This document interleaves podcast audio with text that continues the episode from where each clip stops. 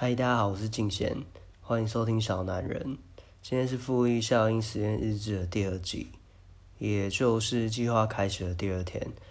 首先呢，先感谢大家的收听。这边问大家一个问题：不晓得大家有没有在现在这种忙碌的生活中，被无限循环的工作、无限循环的一些任务给压得不成人形？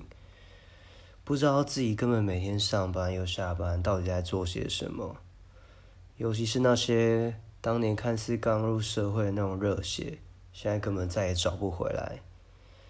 而取而代之的是大家所谓的历练吗？还是根本就是妥协？今天我想分享一些小故事，是我自己亲身经历的，希望大家可以一起陪我听到最后。这些生活中的细微改变，绝对会改变你和我的一生，这是真的。OK，那今天呢，我先来回顾第二天我持续做了我这关于复利效益的实验有哪些事情。那第一集我提到我有六个目标，我正在做实验，还没听过的朋友欢迎也回到第一集去收听。那主要是晨起运动三十分钟。然后再来是听正念的音频十分钟，阅读纸本和有声书个别三十分钟，然后坚持喝水一千七百五十 CC，那专注投资，那我自己的投资项目是 ETF 零零五零，那最后是冥想十分钟，啊，在第二天基本上我全部都有做到。那延续第一天的成果，那其实我原本第一天啊，我甚至没有来得及做运动啊，因为都还在尝试中。那后来我在今天早上起来之后，大概大概七点吧，那我先就在我们家隔壁的书房，就是开始坐在坐在瑜伽垫上做正念音频的阅读。然后在十分钟之后，我开始在瑜伽垫上做运动。对，那一开始是真的很不习惯啊，因为主要是我家人都在隔壁睡觉，我很怕吵醒他们。然后再是我非常久没有运动了，非常久。我一开始暖身就还 OK，你知道吗？就但后来开始高强度的无氧运动后，我的双脚整个开始没有力气了。对啊。因为你知道我是用那个 Nike 的那个 App，就是大家都在用的那个健身的那个 App 软体，然后我一开始选好像那个瑜伽，对瑜伽暖身，对，然后一开始都还好，一开始就很很正常，觉得诶自己好像还 OK，对啊，然后后来诶才过了十分钟，但我设定自己目目标三十分钟嘛，然后我就开始选，看他还有什么项目可以玩，就有看到一个。黑曼巴，黑曼巴大家知道吗？就是科比，我的偶像科比。这 Nike 居然出了一个黑曼巴的的计划，你知道吗？就根本是无脑洗我们这些粉丝。我就想说，OK，反正既然我都要搞搞一个复利效应的实验，那我当然直接选黑曼巴。就根根本不行啊！就是原本那种。就已经不太行的那种脚，就开始高强度无氧运动之后，整个整个软掉，我我脚开始就没有力气，所以最后原本就是三十分钟的运动计划，最后呃基本上只剩下二十分钟了。然后后来我整个累到爆，就这边，但是我这边先说，我以前念书的时候，我我自认体力还算还好，还不错哦，因为我国中是足球校队的前锋。虽然我足球是不强啦，但是我在球队里面跑的算蛮快的。那因为我自己也一直有在打篮球、慢跑那些的，但我发现就是人久没运动，你知道吗？就真的，真的，尤其是换气，真的会缺氧诶。就我今天结束运动之后，其实我之前很久没有踢足球，回球队开始练球之后，就是踢五人五人制小场的，我踢完当下。直接快要阵亡，快送医院，根本没办法呼吸呀！因为我今天再重新开始运动之后，就我结束整个结束之后，我有点喘不过气，双脚也没什么力气，觉得快要快要爬出去我爬爬出我书房了。后来我就躺在沙发上，感觉自己整个人快要昏厥过去。那就这样大概小睡十分钟吧，对啊。后来醒来之后，其实我觉得我整个人精神意外的很好诶，我觉得我呼吸就是变得比较深沉，然后也很清澈，我觉得这是蛮特别的啊，对？其实我我自己自己以前曾经就是在冥想的时候想过，我因为我觉得大家都会，就是你会去想想一些事情，想一些自己在什么时候，呃，觉得最有成就或者是最快乐。那我我那时候就想说，我到底在什么时候我可以获得最大的快乐？是赚到很多钱的时候吗？还是我去买到一个我一直很想要买的东西？然后后来我反思之后，其中一项让我真的打从心里真正快乐的，就是运动。我真的就是觉得我很爱这个很纯粹的事情，尤其是和我的朋友一起在做这件事情的时候最快乐。就像小时候我和球队一起比赛，或者是和朋友一起去国中的球场打球的那种感觉，就算一整天那时候的比赛表现可能很不好，就是被队友呛到爆，对，但其实只要能踢进一球，或者是传出一个自己很喜欢的球，或者在篮球场投进一个自己就是练很久很满意的那种空心球，其实那一整天我回到家，我心情就会非常好。其实真的会非常好，所以我自己是真的很希望哪一天我可以和朋友，就或者是我自己的学长一起回去足球队。因为其实我在我们大概在毕业之后，我大概三十就毕业之后，我大概三十岁还是二十九岁左右的时候，我们球队国中球队，我们队长在把我们大家集合起来一起去比赛。然后后来其实那种感觉真的超级超级超级棒的，觉得。跟自己的学长跟国中的球队，小时候的那种纯粹是真的，我觉得最感动的啊，就是就算我们那时候踢的超烂，我也超级开心。就有有朋友找我去跟其他球队踢球，说真的，我我我没有什么兴趣，因为我觉得最重要就是跟自己小时候的那些朋友一起做最开心的事情，那是最最幸福的。OK，那我再来分享我今天听的有声书，和第一集一样，我听的是文声说书的 Podcast，就是一个 YouTube YouTuber，他是文声说书，大家一样可以再去搜寻他的的频道。那今天我听他讲的内容是那个韩国影帝何振宇，何振宇他写的书，书名叫做《走路的人》。它里面是在讲说，当年何振宇他得到影帝的第二年，他去参加韩国的颁奖典礼，那他就在典礼上面啊，因为他颁奖人嘛，他颁男主角，因为通常就像我们金马奖一样，去年的影帝影后会去颁今年的这个最大奖，那他典礼上面他就就因为他也不相信自己可以连续得，他就就开了一个玩笑，他说如果。如果再让他得到男主角，他就带着他的团队在韩国进行长途走路的计划。结果想不到信封就一拆开，就他真的得了第二座男主角。对，所以他就是后来他就直接带了他整个 team，就十六个十六个剧组演员，就一行人从韩国首尔出发，就走了二十天，走到韩国最南端，对那大家就问他说：“啊，你已经明明很忙啦，你为什么要走这么多路？”那他回答是说：“走路其实是更深层、更认真的休息。”对啊，在这边有些人会问说：“啊，为什么你不慢跑？”哎，对啊，就大家现在好像都很倡导慢跑，尤其台湾前阵子很多网红、很多艺人都很喜欢慢跑，每天几乎看着大家就是穿 Nike。然后在路上跑来跑去，对，但是何振宇他认为是说，其实因为走路比起慢跑，慢跑过程中你只能专注在自己的体能和呼吸上面，呃，你在慢跑的时候，你没办法和走路一样去做沉思，跟去反省今天发生的一些事情，或者是一些正在困扰你的事情。就走路不一样啊！你可以一边呼吸，一边思考。那这个过程中，也许你就会渐渐的平静了，找到自己可能一直以来没有办法解决的问题答案。那在这边，我想分享一下我的就是我看到我看，就我听这个 U 就是 Podcast 之后，其实我自己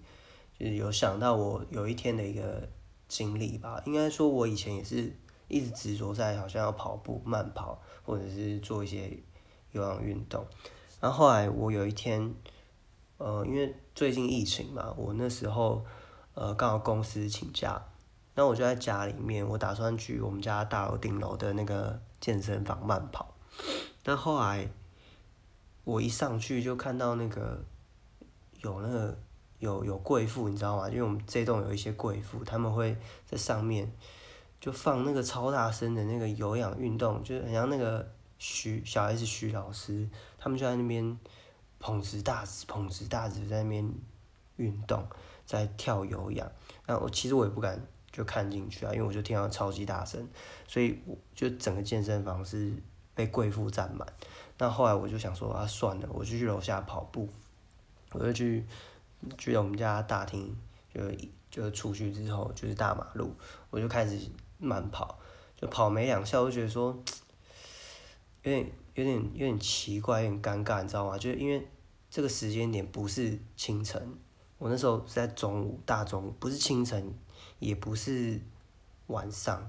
就是那种下了班之后的，也不是这四种时间点，所以路上有很多人，就有很多人在走来走去，上班族穿西装，所以我就觉得说，呃，我我我我这样子很奇怪，就是为什么为什么有一个人在面在在一堆上班族的旁边跑步，所以后来我就开始走路，就我走就是开始绕着我们我们社区那边。的的广场跟旁边的一些就是人行道走路，就走路过程中，我是就我觉得我意外的平静，而且我真的在思考一些可能我这阵子在工作上面，在团队领导上面遇到一些问题。对，虽然可能可能结果不是说一定一定会有什么样子的答案，但是当下我自己是很平静的，我就这样一直走，一直走，那。我也是一直绕着社区的圈圈，一直绕，一直绕。过程之中，我可能想说，哎，那不然我这样好像有点废，你知道吗？就是没有运动。我跟我老婆说我要下来跑步，就会，哎，一滴汗都没流。我这样子回去没有办法交差。可是我走着走着，我觉得蛮舒服的，因为沿途可能有树荫，然后有公园，你可以去看到一些平常你不会看到的事情，因为你平常就开车。或者是你以前慢跑，就是很快速的风景跟一些画面，就是迅速的通过。可是你在走路，你会慢慢发现有一些平常其实就是存在你生活中细节的的小东西哦，小商店，或者是你家附近，哎，最近开了一个新的新的呃咖啡厅，哎，它外观看起来是超级隐秘的，你根本平常不会发现，但它就是。否一些他的 VIP 族群，或者是某一些，就是就是呃沙龙店嘛，还是就做脸的那种，就是有些人会做那种很很克制化的 VIP 服务。那那时候我就经过，就说哇，就原来我家附近有这种东西，就你会看到一些商业模式在悄悄进行。那那时候我就这样走，那我那时候边走。可能我也我有我有听继续听一些 podcast，然后我觉得说整个过程中自己是获得呃跟以往很多不一样的养分，所以我我自己本来在做这个复利效应的实验日志的时候，我是打算把三十分钟运动计划就是定义在呃健走跟散步，对，那。之后我觉得我应该也会持续这么做啦，对，那就是跟在家里面的一些，呃，呃，就是 app 的运动可能会并行吧，对，那大概是这样。那接下来我就是再分享一下我今天继续阅读的那个纸本书，就是第一集说的领导的本质。那有听过第一集的朋友，大家可以接着听啊，没听过也没关系。因为这本书主要就是把领导的一些建议拆成了五十二、五十二个、五十二份的小故事和建议，所以你从哪里开始阅读都 OK。但主要就是你要找到你自己呃有共鸣的少数少数大事就好。对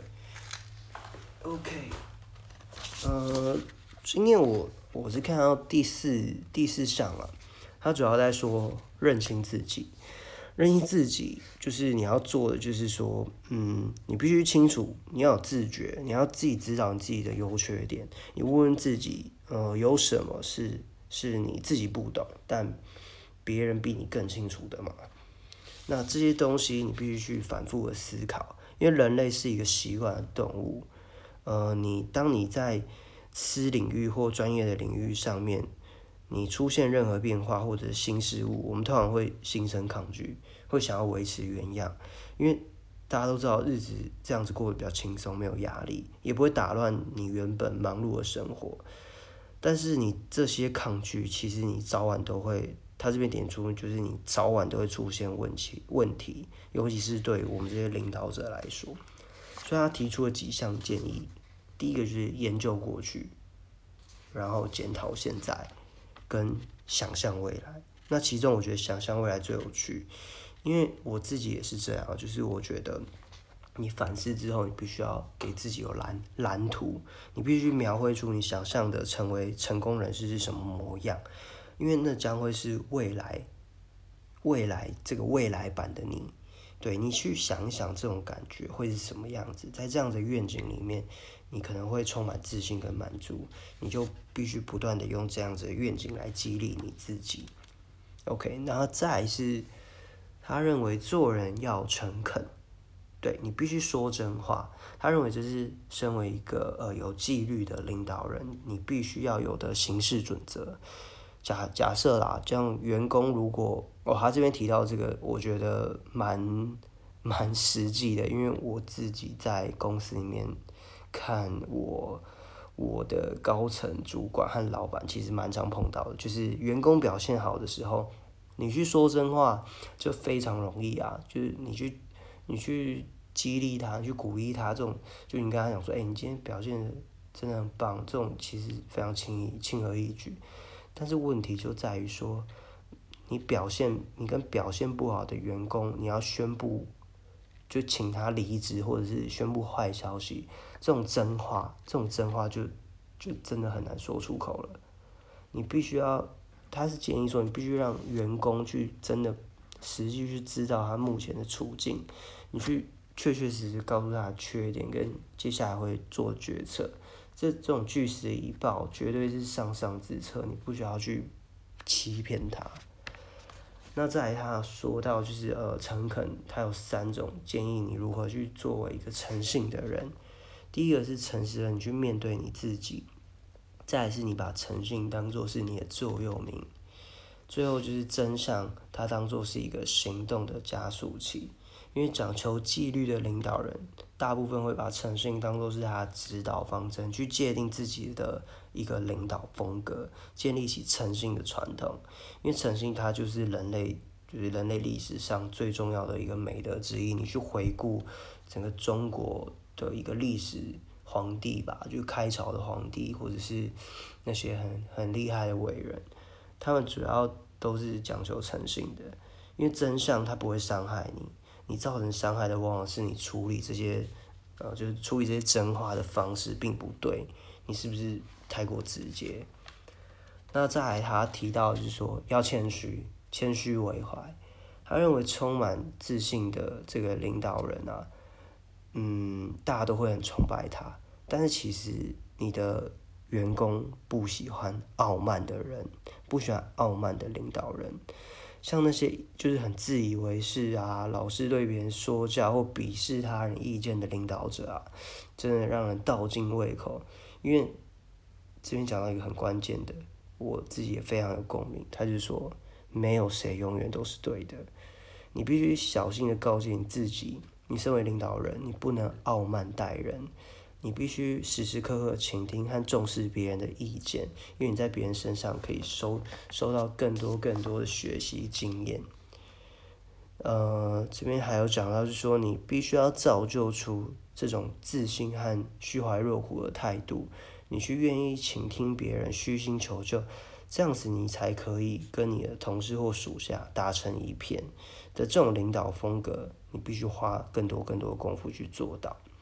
你不要在自己身上去找答案，你可以去观察一些有名的领导人，那好好的去观察他们哪些事情是有所为，哪些是有所不为，去找到适合你自己的领导风格。再来是建立自己的团队合作心态，因为你会发现，就是企业的领导者通常把团队挂在嘴边，而不是谈论你自己。首先，你必须先肯定你团队合作的。的这个组员的成功，那因为他们成功，你才能更稳扎稳打嘛。对你永远不可能只靠你自己。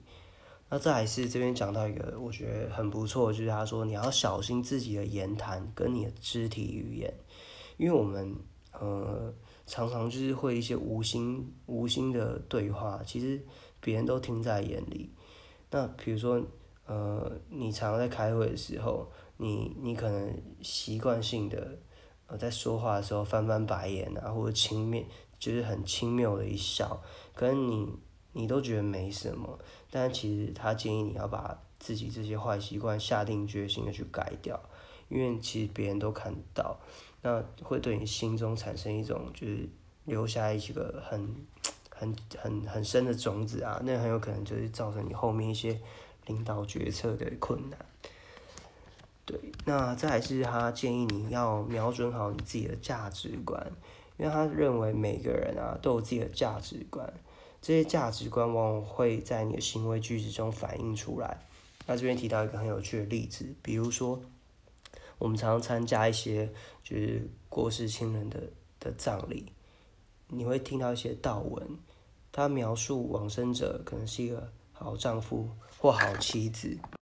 就是你可以从这些文字中，你可以听到出呃关于死者价值观。那其实这些价值观就是体现了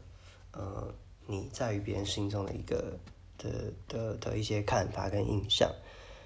那他认为，无论是你的身份认同或领导能力，其实价值观都占了一席之地，因为他这样标杆啊，他会塑造出你整个做决策的行事作风。对啊，那你必须去反复的思考你的价值观是什么，你认清认清你自己，那理解自己这是一个最大的要件。那无论是在私领域或者是专业领域，其实价值观它也可以提供你洞见，它可以呃主动或者是其实隐藏在你心中，告诉你你该做什么，然后什么是不该做啊。那比如说在工作上啊。你常常可以运用你的价值观，帮你去做出一些很困难的抉择。那比如说有一些呃领导者啊，他在做重大决策的时候，他们其实通常都会回顾自己的价值观呐。因为当他们进退两难的时候，他就会仰赖价值观来帮他做出这个正确的判断，来树立明确的方向。对。那他这边有给出一些建议啊，比如说你先列出一些你的价值观总表嘛，那找出它其中的核心价值，那最后就跟着你的价值观继续去 follow 去进行。那比如说热情啊、诚信，还是服务啊、健康啊、家庭，还是个人特色、说服力、愿景等等等等等，还是财富、领导力或持续学习这些，你去找到你自己的价值观，然后去持续的去去精进它吧。对。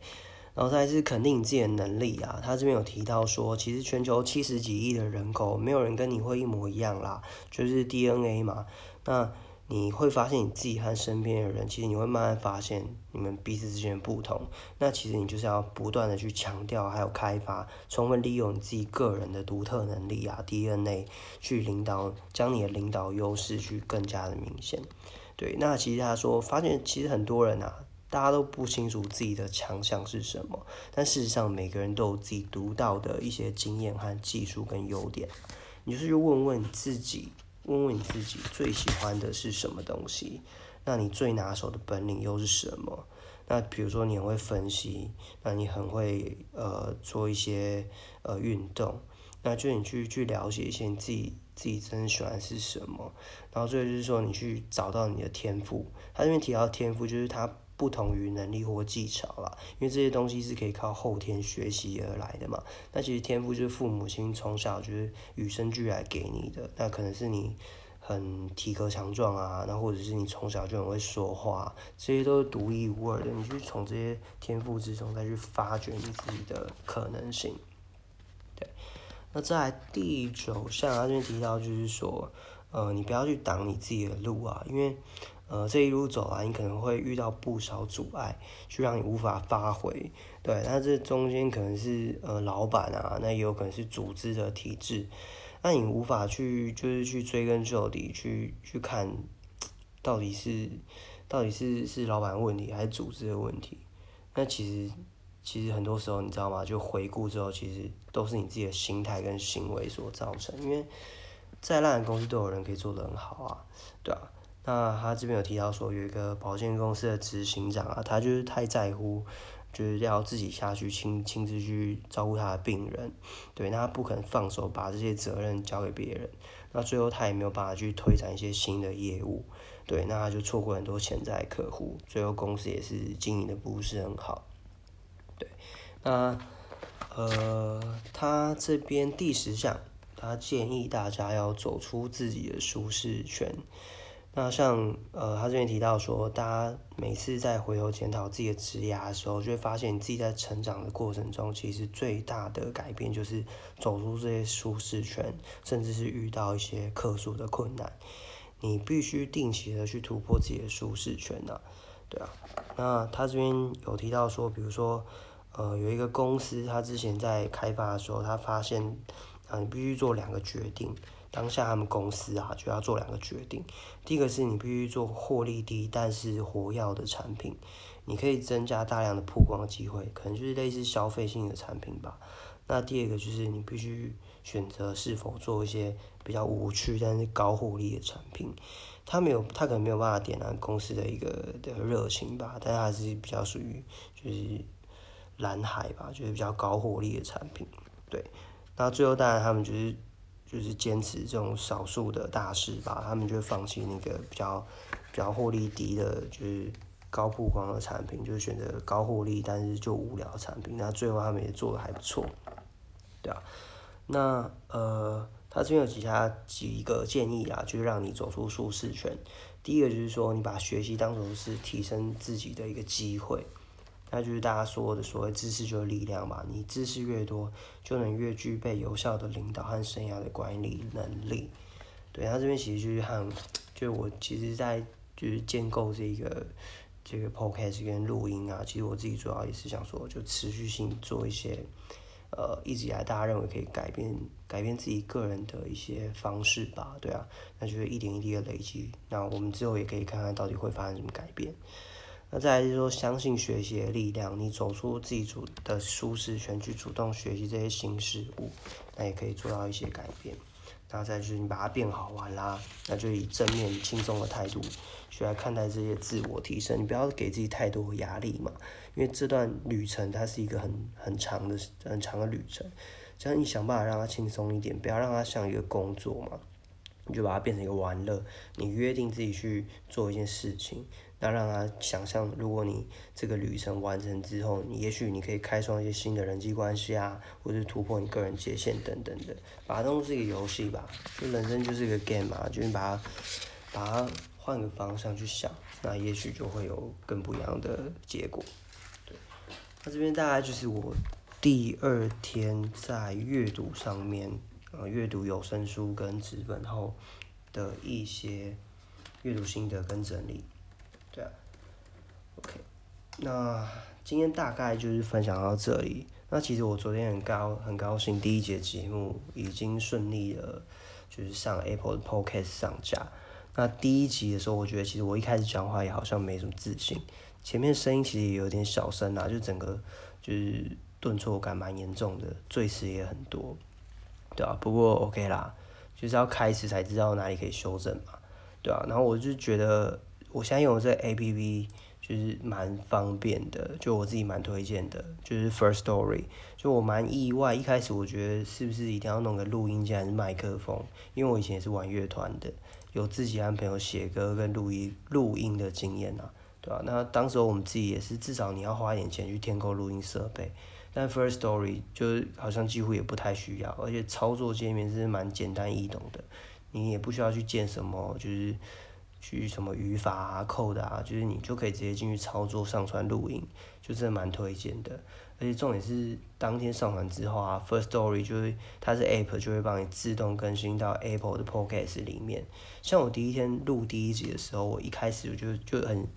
就很很很专心啊，就很很介意，你知道吗？就我一直在刷那个更新，就看就是那个 Podcast 到底上架了没？对啊，然后就一直等，一直等，又等不到，又要把它去睡觉。就隔天之后，大概一天的时间而已，我早上醒来它就上架，就蛮兴奋的。因为手机可以点开那个紫色的 Podcast 的 logo 之后，还可以搜寻到自己的节目，就是真蛮特别的经验，对吧？那我隔天就是今天呐，我今天也是将这个录音档处理成影片档案，上传到我 YouTube 频道啊。当然有兴趣的朋友一样可以上 YouTube 去搜寻小男人的复利效应，就可以找到这节目。但目前这内容啊和现在这 Podcast 都一样，不过我陆续。就我之后啦，后续有计划，会计划性和一些朋友做一些合作开节目，因为我有一些学长他们也是在做 podcast，或者是和我老婆一起录一些关于我们结婚之后或结婚之前交往十几年的那个生活的一些分享吧，等等的，对我相信应该是蛮有趣的。对，那这期节目就录到这里，那很谢谢大家收听，那希望我们明天再见，拜拜。